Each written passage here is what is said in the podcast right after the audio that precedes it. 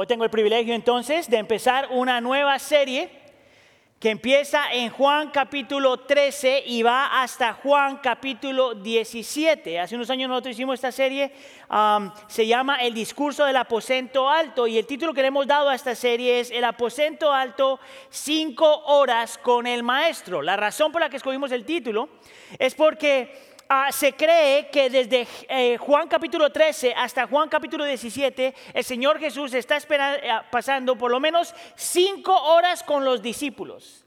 Cinco horas donde les está enseñando a los discípulos, cinco horas donde le está hablando a los discípulos, cinco horas que vienen justo antes de que Cristo Jesús vaya a la cruz del Calvario. Son las últimas cinco horas del Señor Jesús con sus discípulos antes de ser crucificado en la cruz del Calvario. Ahora, ¿por qué eso tiene tanto significado? Porque alguien ha dicho que las palabras más importantes que alguien puede decir son las palabras que tú dices antes de morir. Las palabras más importantes que alguien puede alguna vez decir son las palabras que por lo general se dicen antes de morir. Yo creo que eso es verdad.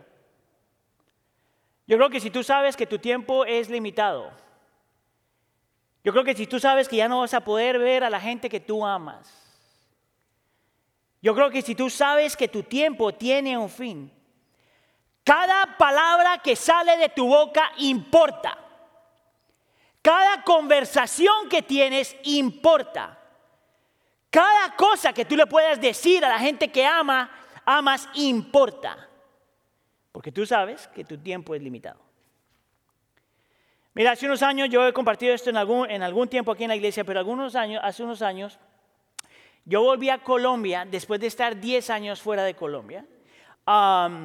Eh, si no sabe dónde es Colombia, Colombia es lo que se conoce como la sucursal del cielo.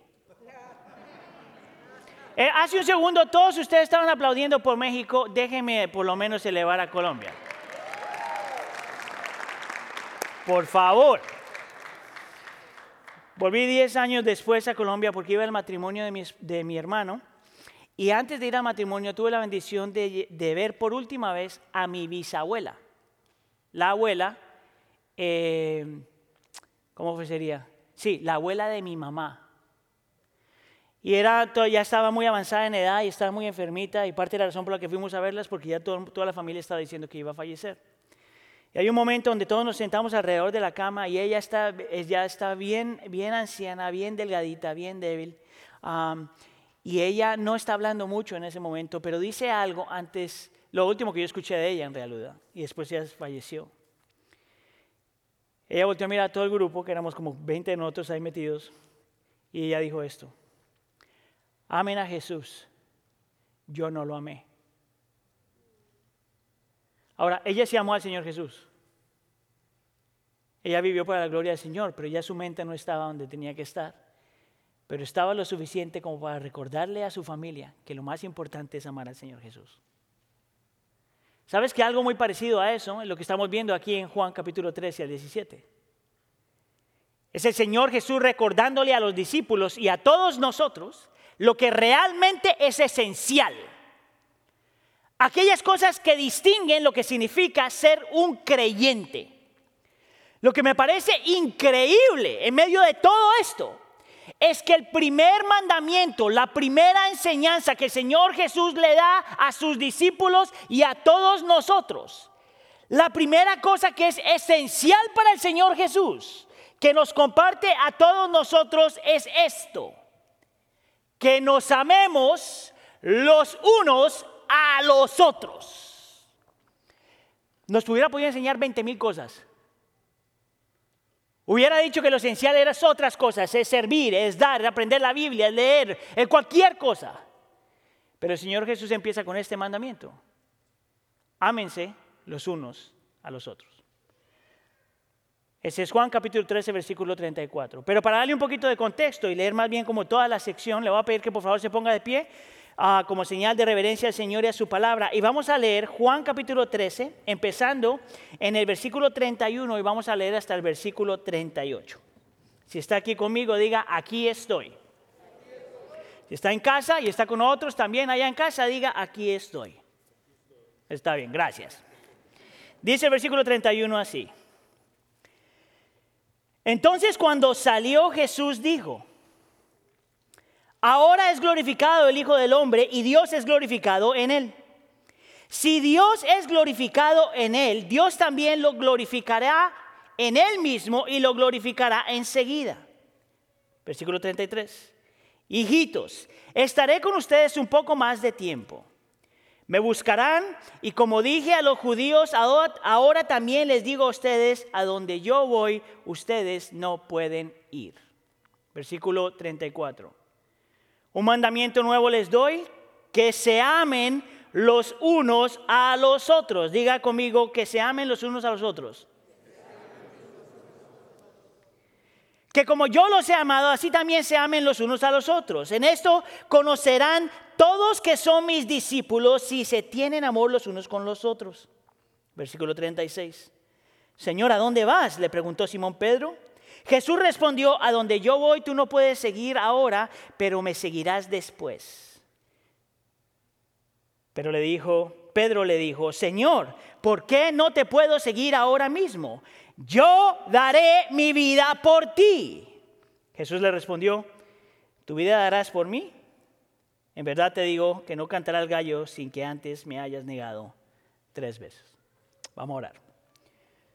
Señor, venimos ante ti una vez más, pidiéndote por favor, en el nombre de Jesús, que tú hables a nuestro corazón, que podamos entender realmente lo que significa a lo que nos has llamado. Y que el poder y la persona y la presencia y el ministerio del Espíritu Santo sea tan evidente en nuestro medio que podamos entender y podamos creer.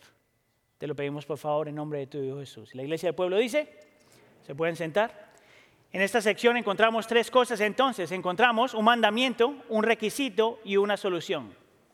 El mandamiento, como ya te lo dije, es el mandamiento amarnos los unos a los otros. El requisito es lo que nos va a permitir aprender a amarnos los unos a los otros. Y el requisito es la humildad. Y la solución es que es lo que nosotros necesitamos ver para poder crecer en nuestra humildad, para poder amarnos los unos a los otros. Vamos entonces con el primer punto. El mandamiento es el llamado a amarnos los unos a los otros. Como ya le dije, a mí me parece súper interesante cuando estoy mirando este texto que esta es la primera enseñanza que el Señor hace antes de ir a la cruz del Calvario. Me parece súper interesante que lo primero que el Señor escoge decir no tiene nada que ver con otras cosas excepto que la iglesia aprenda a amarse a los unos a los otros. Ahora, lo interesante acerca de la palabra amar, como lo vamos a ver aquí en el versículo 34, es que no está utilizando la palabra amar en términos genéricos, por decirlo de alguna forma. Cuando el Señor Jesús está llamando a los discípulos a amarse los unos a los otros, y se los dice en el versículo 34, y por si acaso se les olvidó, se lo repite en el versículo 35. Es que este término de amar no está hablando de los creyentes aprendiendo a amar a todo el mundo. Escucha aquí, los creyentes sí están llamados a amar a todo el mundo. Es más, eso es uno de los mandamientos, eh, uno de los mandamientos que el Señor nos ha dado aún en el Antiguo Testamento. En el libro de Levíticos, capítulo 18, el mandamiento es, ama a tu prójimo como a ti mismo. Sin embargo, en este texto, el Señor Jesús no está utilizando el amor de esa forma. Note que en el contexto del texto él habla de este nuevo mandamiento o un mandamiento nuevo. Nuevo por, no, no, no nuevo porque el amor es nuevo, sino nuevo para expresar cómo el amor de los creyentes en la familia de fe es un amor que es único.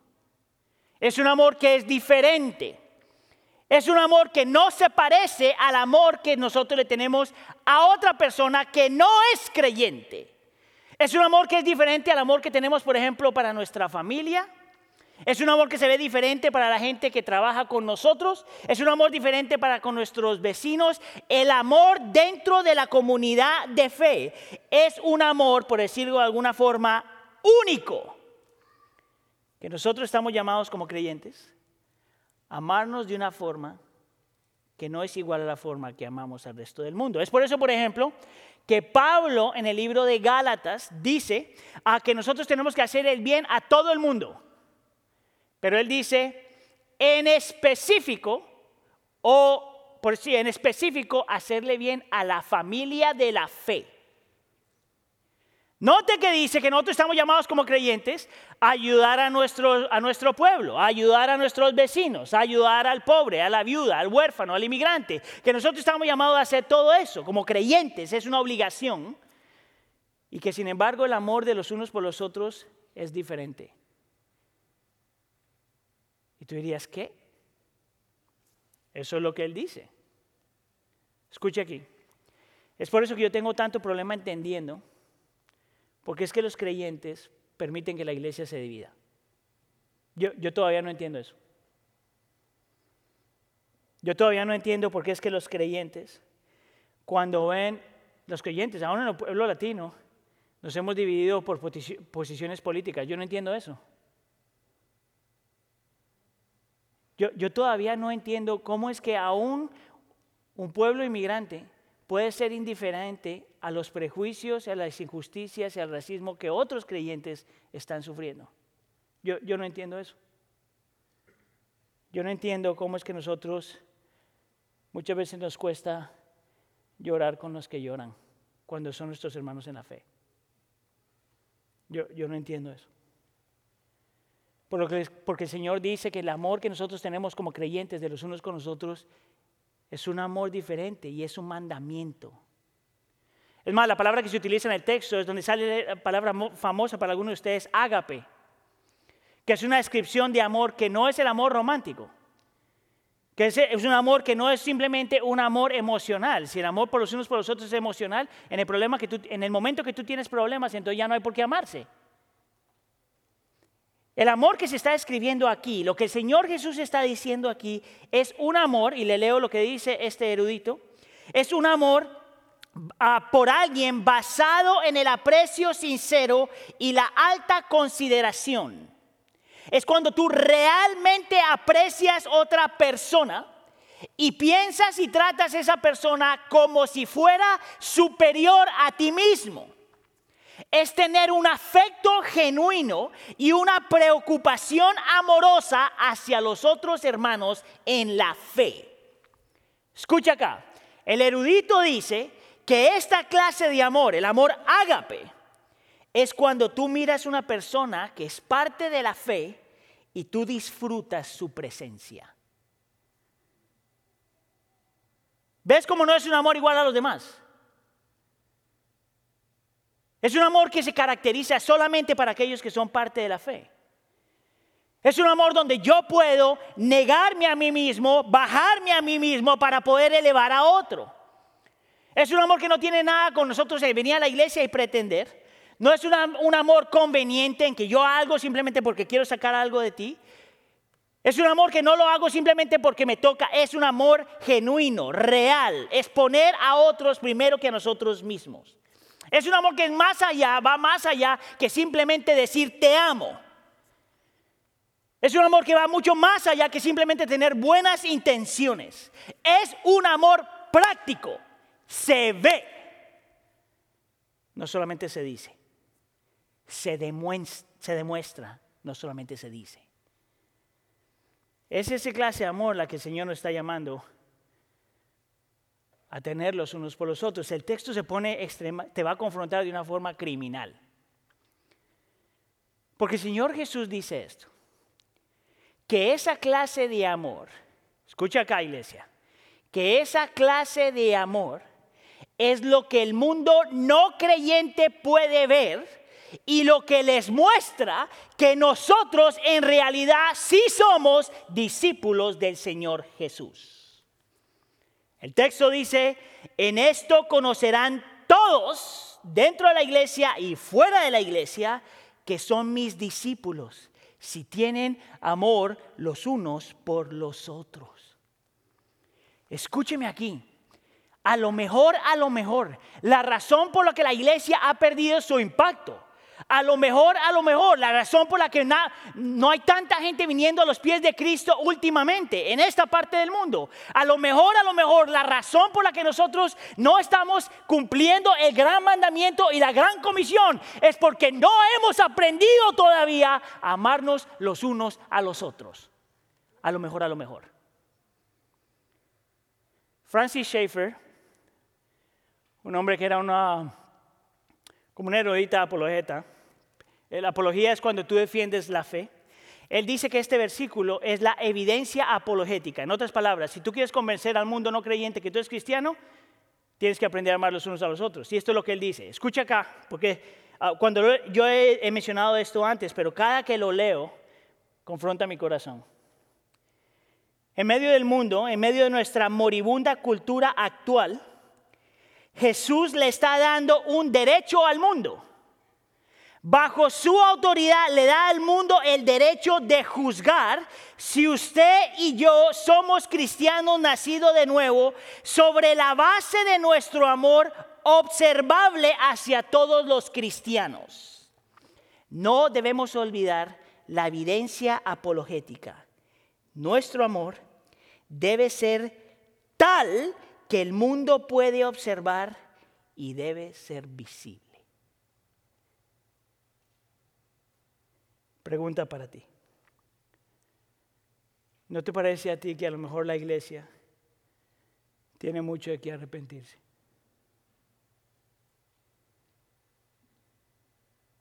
¿No te parece a ti que a lo mejor nosotros tenemos que tomar en consideración lo que significa ser cristianos? ¿No te parece a lo mejor que la razón por la que hemos perdido nuestra influencia, entre comillas, es porque todavía luchamos dentro de la iglesia.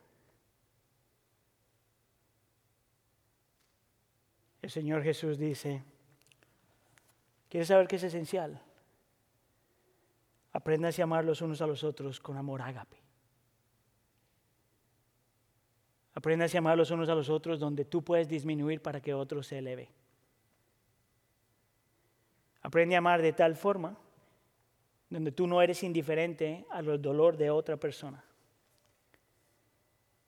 Aprende a amar de tal forma que cuando el mundo no creyente te vea, diga, oh, ese sí es creyente. ¿Sabes cuál es el problema?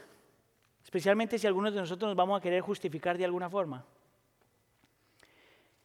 Es que a lo mejor muchas veces si no creemos que tenemos lucha con esto, con esto, es porque nosotros mismos hemos creado una definición de amor que no es bíblica. A lo mejor, a lo mejor, algunos de nosotros están diciendo, bueno, yo no tengo problema con eso, yo amo a todo el mundo en la iglesia, yo amo a todo el mundo dentro de la familia de fe. Si ese es tu caso, a lo mejor tienes que chequear cuál es la definición de amor que tú le has dado al cristianismo. Ahora eso me parece súper interesante porque el Señor, como, el Señor Jesús, como sabe como nosotros pensamos? No nos va a nosotros dar una definición de amor como si las definiciones cambiaran a la gente.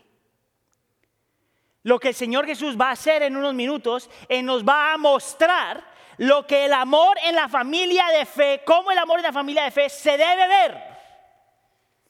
Y por si acaso se nos olvida, en la mitad del versículo 34, Él dice esto.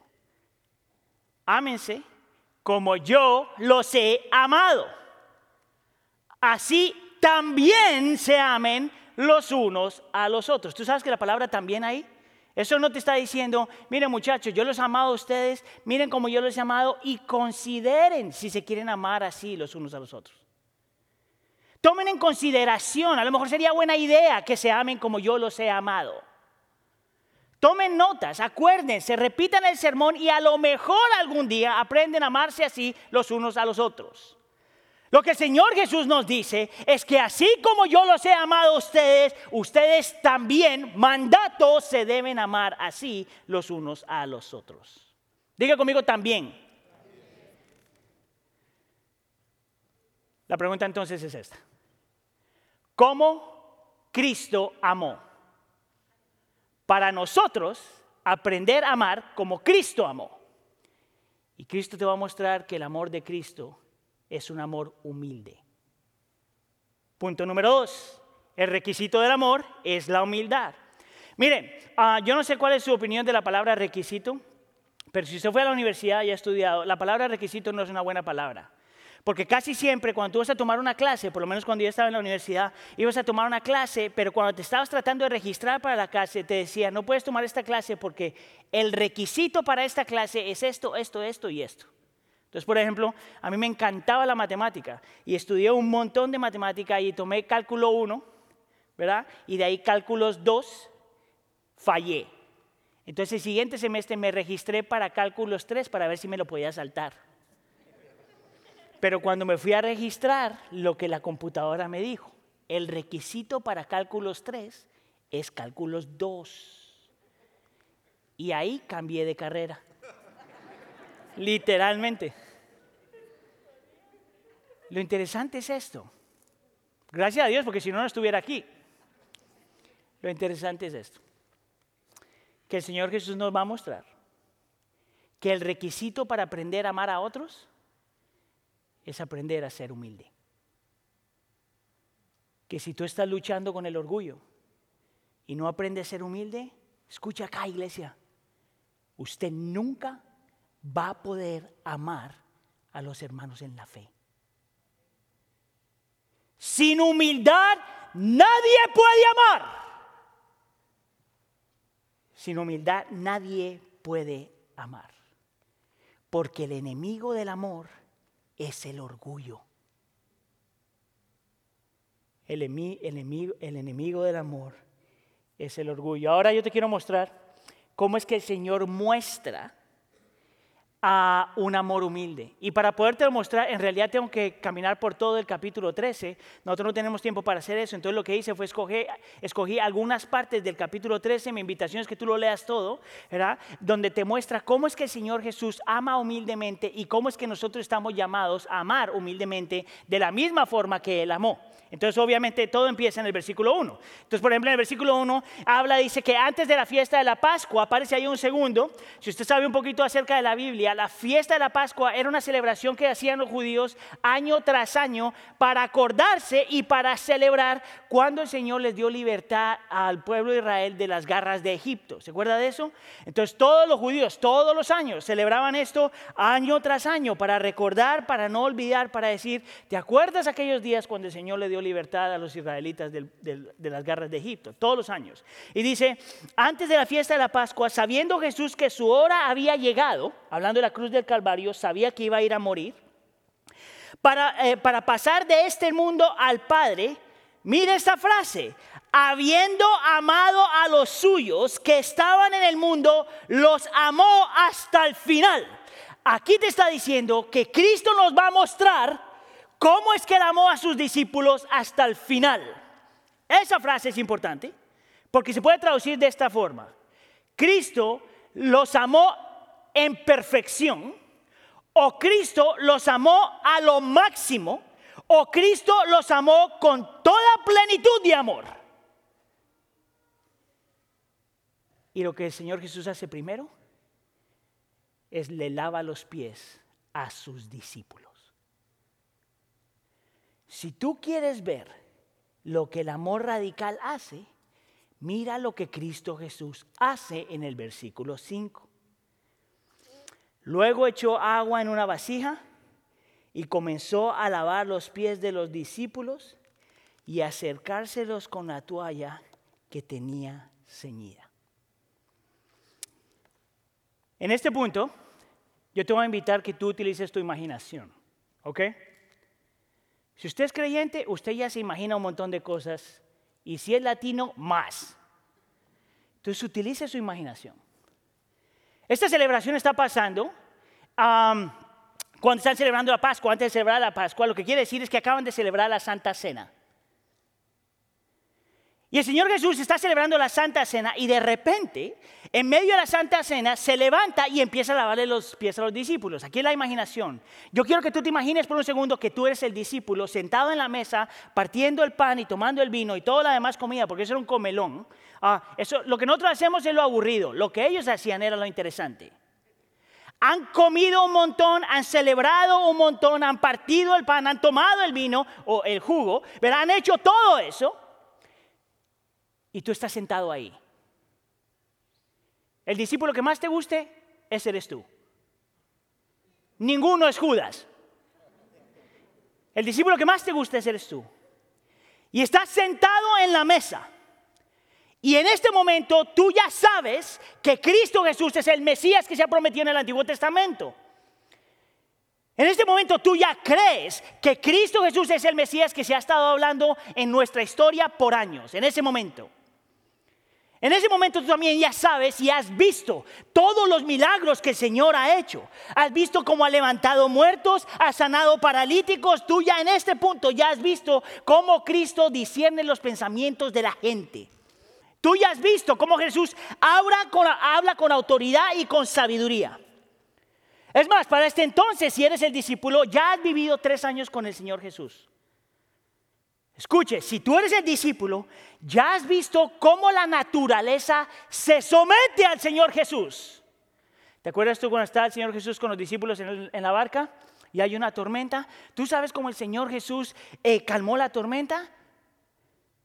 No hace como hacen los pastores de la predicación del, del Evangelio de la Prosperidad. No show, no levantes, sométete. None of that stuff. ¿Tú sabes cómo hace para que el diluvio se someta a él? Literalmente, en el original es esto. Shh, shh, bebé. Y la naturaleza se somete a él. Si tú eres discípulo, tú ya has visto no solamente que la naturaleza se somete a Él, sino que tú has visto que los demonios se someten a Él. That's scary. Cuando tú puedes ver que aún los demonios se someten a Cristo. Si tú eres el discípulo para este entonces, ya has escuchado al Señor Jesús hablar, ya has escuchado al Señor, has visto al Señor hacer cosas, ya has visto su compasión, su amor y su poder. Ese mismo Dios en Cristo que es maestro, que es Mesías, que es rey, que es Señor, se humilla a sí mismo para lavarle los pies cochinos de los discípulos. En ese tiempo y en esa cultura, nadie nunca hubiera hecho eso. ¿Tú sabes por qué? Porque en la clase social, en el mundo judío greco-romano, la única gente que lavaba los pies eran los esclavos de los paganos. Entonces, si tú eres judío y tienes un esclavo judío, ni siquiera tú, el esclavo judío te lavaba los pies. Era el esclavo de los paganos que se contrataban para lavar los pies, lo más bajo de la sociedad.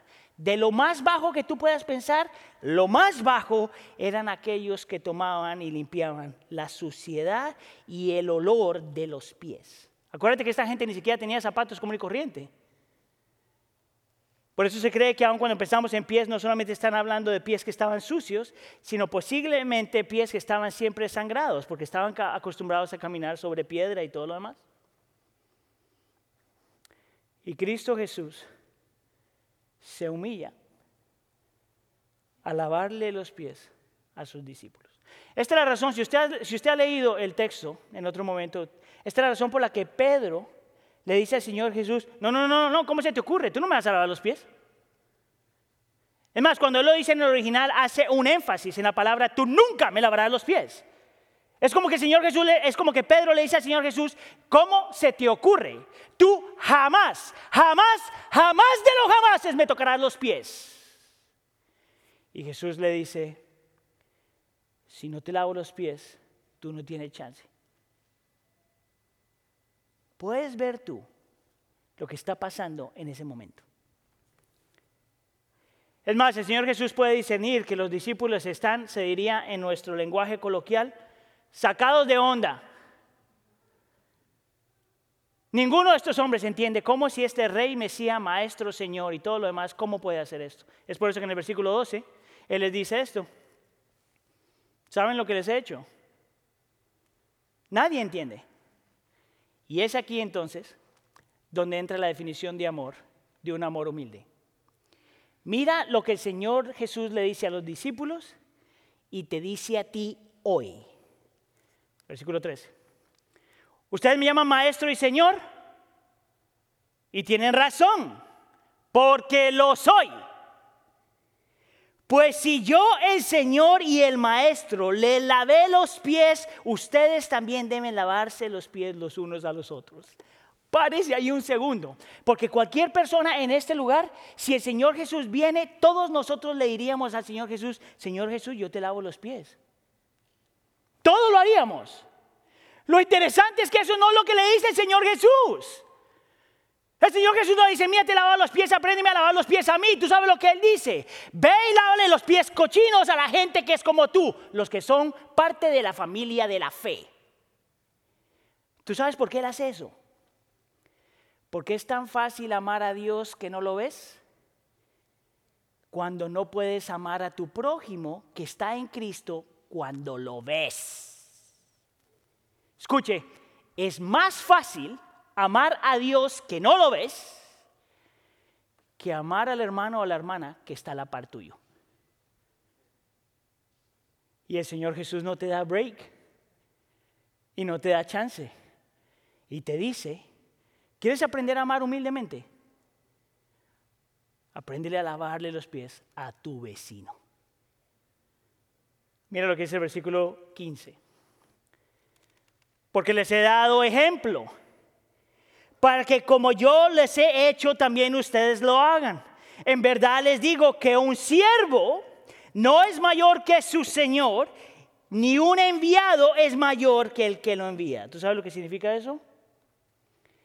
Si tu Señor se humilló para lavarle los pies a otro, ¿cómo se te ocurre decirle a Dios que tú no puedes lavarle los pies a tu prójimo? Mira, habiendo sido pastor por tantos años en la iglesia, todos los pastores hemos escuchado tantas cosas. Gente diciendo, yo amo al Señor con todo mi corazón, pero a ese, ese sí no puedo. Yo perdono a todo el mundo, pero a ese, ese sí no puedo. Espero que tú entiendas que esta cuestión de lavar los pies es simbolismo. El Señor les está enseñando a los discípulos cómo humillarse a sí mismo por el bien de los demás cómo negarse a sí mismo por el bien de los demás, cómo espojarte literalmente de ti mismo para ayudar a los demás. ¿Tú sabes por qué? Porque sin humildad no hay amor. ¿Cuántos de ustedes están casados? Todas tus peleas es porque alguien fue orgulloso. Esa pareja está luchando. Toda pelea, a alguien le faltó la humildad. Es imposible amar sin aprender a ser humildes. Mira, hay un libro que me estaba leyendo simplemente para mi propio crecimiento. Un hombre que se llama Paul Miller escribió un libro que se llama The J Curve, o como la curva J. Él habla de que toda nuestra vida siempre tienes que morir antes de resucitar. Toda nuestra vida. Para poder resucitar, para poder crecer, para poder avanzar, tienes que morir primero. Ese es el principio de todo el libro. Para poder morir primero, tienes que humillarte. Es más, él te da esta definición de amor que me parece increíble. El amor es el arte de desaparecer. El amor es el arte de desaparecer, es tomar la forma de un esclavo. Y la humildad es el arte de desaparecer por amor. Ese principio es tan radical. Te dice que el creyente dentro de la familia de la fe no debe tener problemas cuando nadie, nadie te ve. Cuando tú puedes hacer algo y nadie te reconoce. Cuando tú simplemente puedes servir a otro y nadie te dio las gracias. Es más, otro teólogo lo pone de esta forma.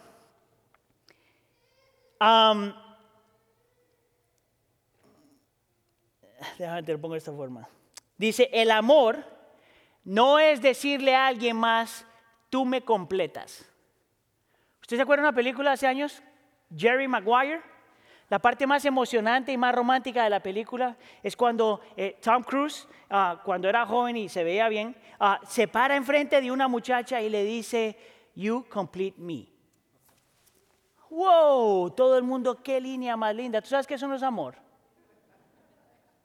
¿Tú sabes qué es amor? Yo desaparezco para yo completarte a ti. Eso es romántico. Eso es morir para poder resucitar. es Lewis, en su libro ah, Mero Cristianismo, él dice que tú sabes cuando eres realmente humilde, cuando estás haciendo algo y ni siquiera te das cuenta que eres humilde. Su argumento es que cuando nosotros hacemos algo y nosotros decimos, mira qué humilde que soy, ese no es humilde. Porque el humilde ni siquiera piensa en sí mismo. ¿Tú sabes cuántas veces yo pensaba en el Señor Jesús lavando los pies a los discípulos? En mi, carnalidad, en mi corazón pagano, en mi pecado, yo me imagino yo siendo el Señor Jesús, lavándole los pies a los discípulos y diciendo, ojalá que se den cuenta cuánto los aprecio.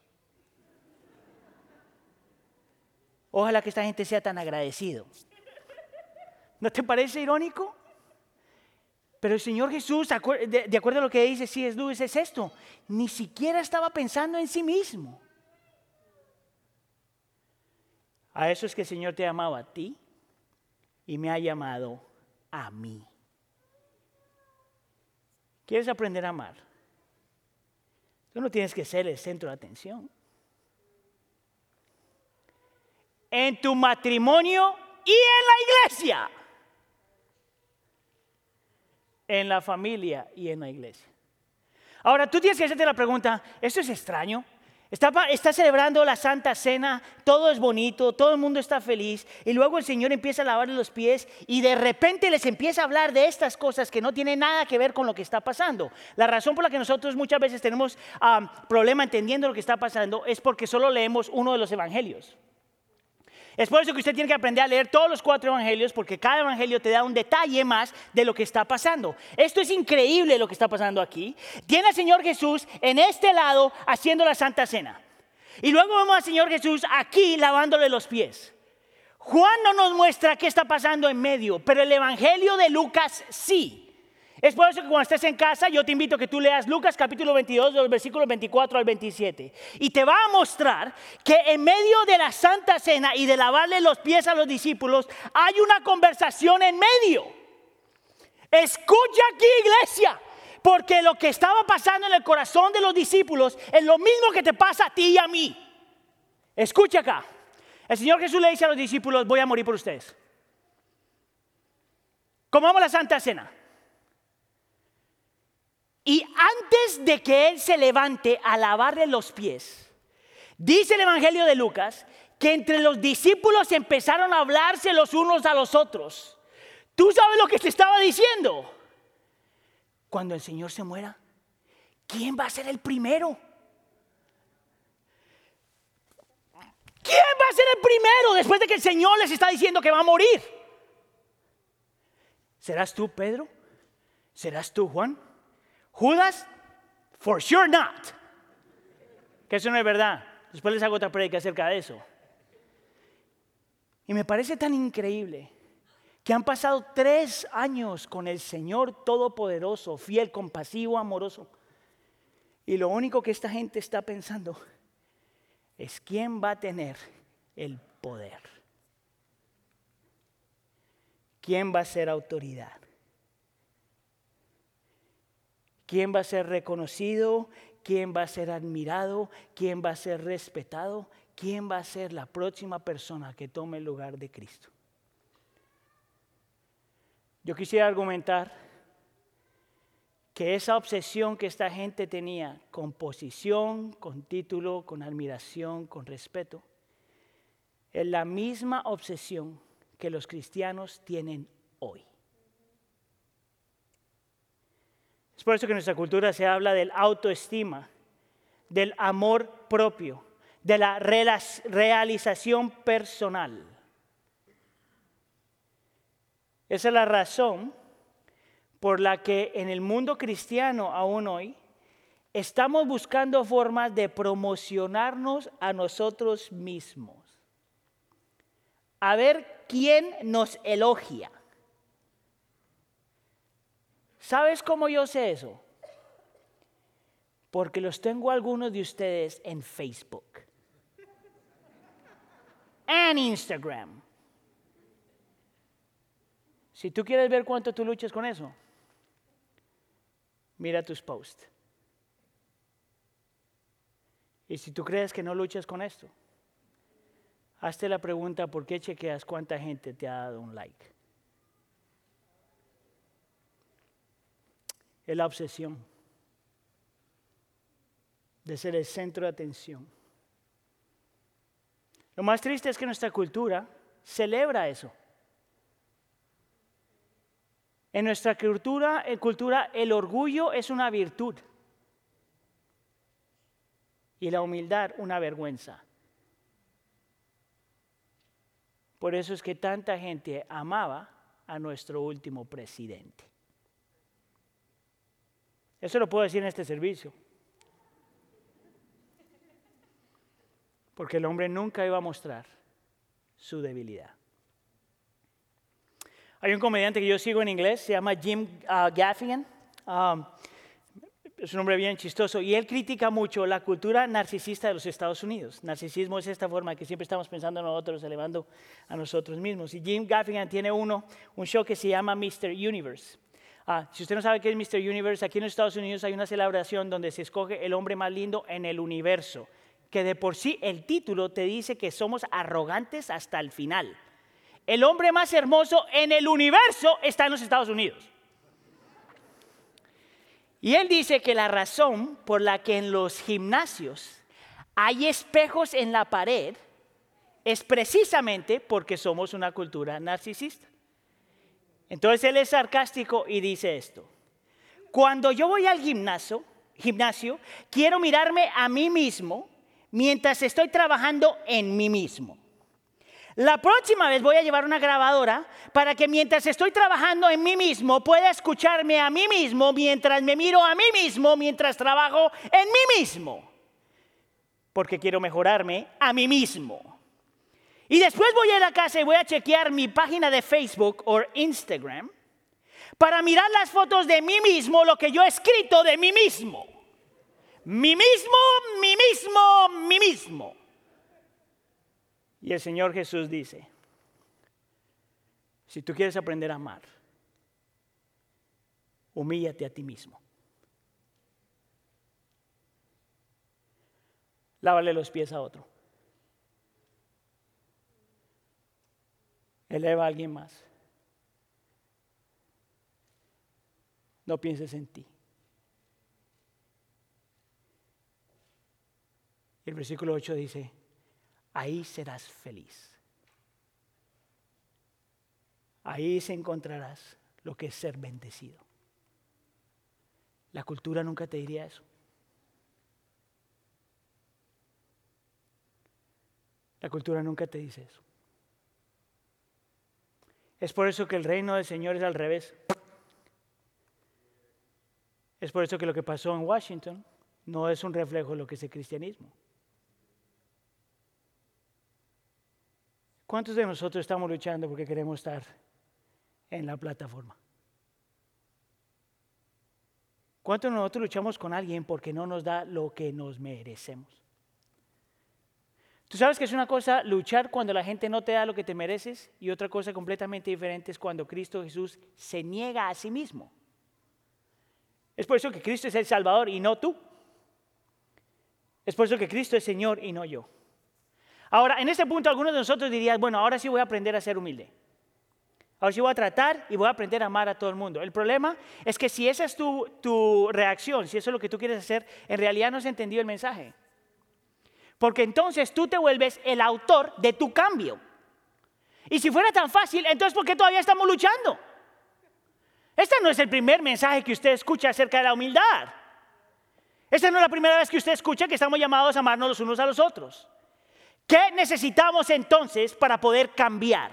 Y esto me lleva al punto número tres, la solución. Bien rápido. Escucha aquí. La humildad es el resultado de algo más. La humildad no es cuando nosotros decimos, ahora voy a ser humilde, porque en el momento que tú te llamas a ti humilde, ya no eres humilde. Por lo tanto, la humildad tiene que ser el resultado de algo más para que tú puedas aprender a amar. Y te voy a dar cuatro cosas que vienen en el texto que yo entiendo que son importantes para nosotros cambiar. Número uno, aprende a mirar el corazón quebrantado de Dios. Mira, el texto, no vamos a leer eso, pero te lo pongo en la pantalla para que tú veas las referencias. El texto está hablando de que el Señor Jesús ya sabe que Judas lo va a traicionar. El Señor Jesús ya sabe todo lo que va a pasar y sin embargo el texto te dice que el Señor Jesús se angustió en su espíritu. Y tú tienes que hacerte la pregunta, ¿por qué el Señor Jesús en su humanidad se angustia su espíritu cuando sabe que ya lo van a traicionar? Mi opinión es porque Cristo en su humanidad nos está mostrando el corazón de Dios. Y para Dios, tu pecado siempre lastima su corazón. No solamente por lo que le hace a Él, porque Él es suficiente, sino por lo que tu pecado te hace a ti. Yo como padre cuando veo a mis hijas haciendo algo que las lastima a ellas. Estoy sufriendo no por lo que me hacen a mí, sino por lo que se están haciendo ellos, ellas mismas, a ellas mismas. ¿Quieres aprender a ser humilde? Aprende a mirar lo que tu pecado hace a su corazón. Es por eso que en la cruz del Calvario Cristo Jesús, después de ser crucificado, de su corazón sale agua y sangre una falla en su corazón, el corazón quebrantado de Cristo frente a nuestro pecado. Número dos, aprende a mirar tu lugar en la mesa. Mire, esta es una gráfica que viene de un libro que se llama Los últimos días de Jesús, pero te quería mostrar porque te muestra cómo la Santa Cena estuvo organizada. Y tú puedes ver a Judas, ah, perdón, puedes ver a Pedro diagonal a Cristo Jesús. Cristo Jesús está en el medio porque en las celebraciones estas, la persona que estaba en el medio era la persona que estaba ah, recibiendo a los demás, host, el anfitrión de la fiesta, ¿verdad? Y era la persona de más importancia en la fiesta. A un lado encuentras a Juan, esto está en inglés, pero Juan está a la par. Y Juan se determina, se llama a sí mismo el apóstol amado o el discípulo amado y está sentado a la par del Señor, porque los dos lugares a la par del Señor son los lugares de más honor. Juan no se sentó ahí porque quería. Oh, permiso, yo me siento acá. Cristo lo sentó ahí. Pero lo más increíble de esa imagen es quien está sentado al otro lado. Escucha aquí, iglesia. Nosotros luchamos cuando no nos damos cuenta que el Señor ya nos invitó a su presencia y nos dio un lugar de honor ante su presencia. Aquí es donde tú puedes ver la diferencia entre Judas y Juan. Los dos recibieron la misma invitación. Escucha acá. Judas no lo estimó y lo entregó. Juan no está movido porque el Señor lo sentó ahí. ¿Tú sabes cómo Juan se presenta? El apóstol que se sentó en el lugar de honor. Eso no es lo que dice Juan acerca de sí mismo. Él se presenta como el apóstol que Jesús amó. ¿Tú sabes por qué eso es increíble para mí? Porque eso no significa que Jesús amaba a Juan más que todos los demás. Dios no es un Dios de parcialidad. Lo que significaba es que Juan se veía a sí mismo, sin importar dónde estaba sentado, si era reconocido, si estaba ahí o estaba allá. Lo que importaba para Juan era que Cristo lo amaba. Eso es lo que tiene que importarte a ti. En nuestro deseo de ser grandes y reconocidos y admirados y apreciados, lo que importa es que Cristo ya te amó. Lo que importa es que tú ya estás sentado en la mesa, aunque estés en el lugar donde estaba Pedro. Que interesantemente, Pedro era el líder del grupo. Tienes que aprender a mirar tu lugar en la mesa, tienes que aprender a mirar a Cristo lavándote los pies. A mí siempre me llama la atención esto, que el Señor Jesús le daba los pies incluyendo a Judas. Es como que el Señor Jesús le está diciendo Judas, mira, yo sé lo que vas a hacer, lo que estás pasando, yo todavía te quiero limpiar. Tú sabes el corazón duro de un hombre que ve a su Mesías humillado en la cruz del Calvario, lavando los pies y resistir eso.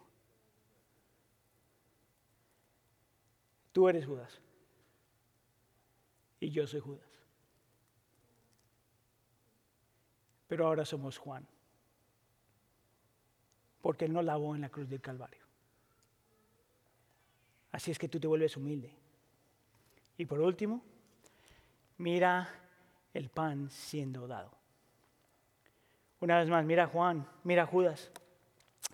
En esa cultura, en ese tiempo, dice el texto que el Señor Jesús tomó el pan y lo metió en el, en, el líquido que tenía, asumo que es el, estoy asumiendo que es el vino, y se lo extiende a Judas. Y en esa cultura y en ese tiempo, todo el mundo te diría lo mismo, que cuando el, el, anfitrión de la fiesta tomaba el pan y te lo extendía así, era para decirle a la persona, yo te acepto, tú eres bienvenido en mi casa. O bienvenido a mi mesa. Lo que me parece a mí increíble es que el Señor le dice eso solamente a Judas.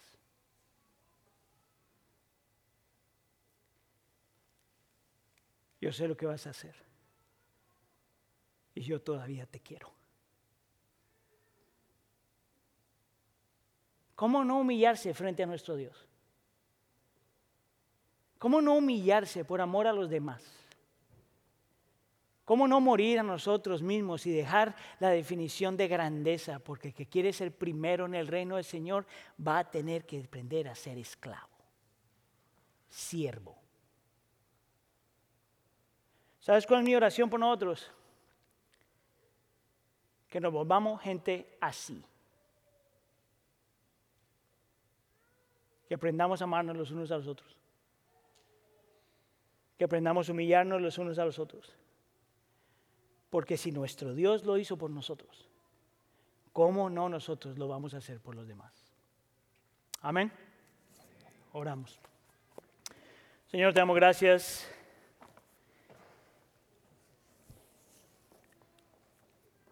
No solamente por el ejemplo que nos das, sino por lo que tú hiciste. No solamente, Señor, porque tú nos diste una definición y un ejemplo de lo que significa ser eh, humilde, sino que tú te negaste hasta la cruz del Calvario. Mi oración, Señor, es que nosotros aprendamos lo mismo. Que aprendamos a amarnos los unos a los otros de tal forma que el mundo puede creer en lo que nosotros creemos que aprendamos a ser humildes y humillarnos a nosotros mismos de tal forma que aprendemos a amar. Acércanos, Señor, a Cristo y déjanos ahí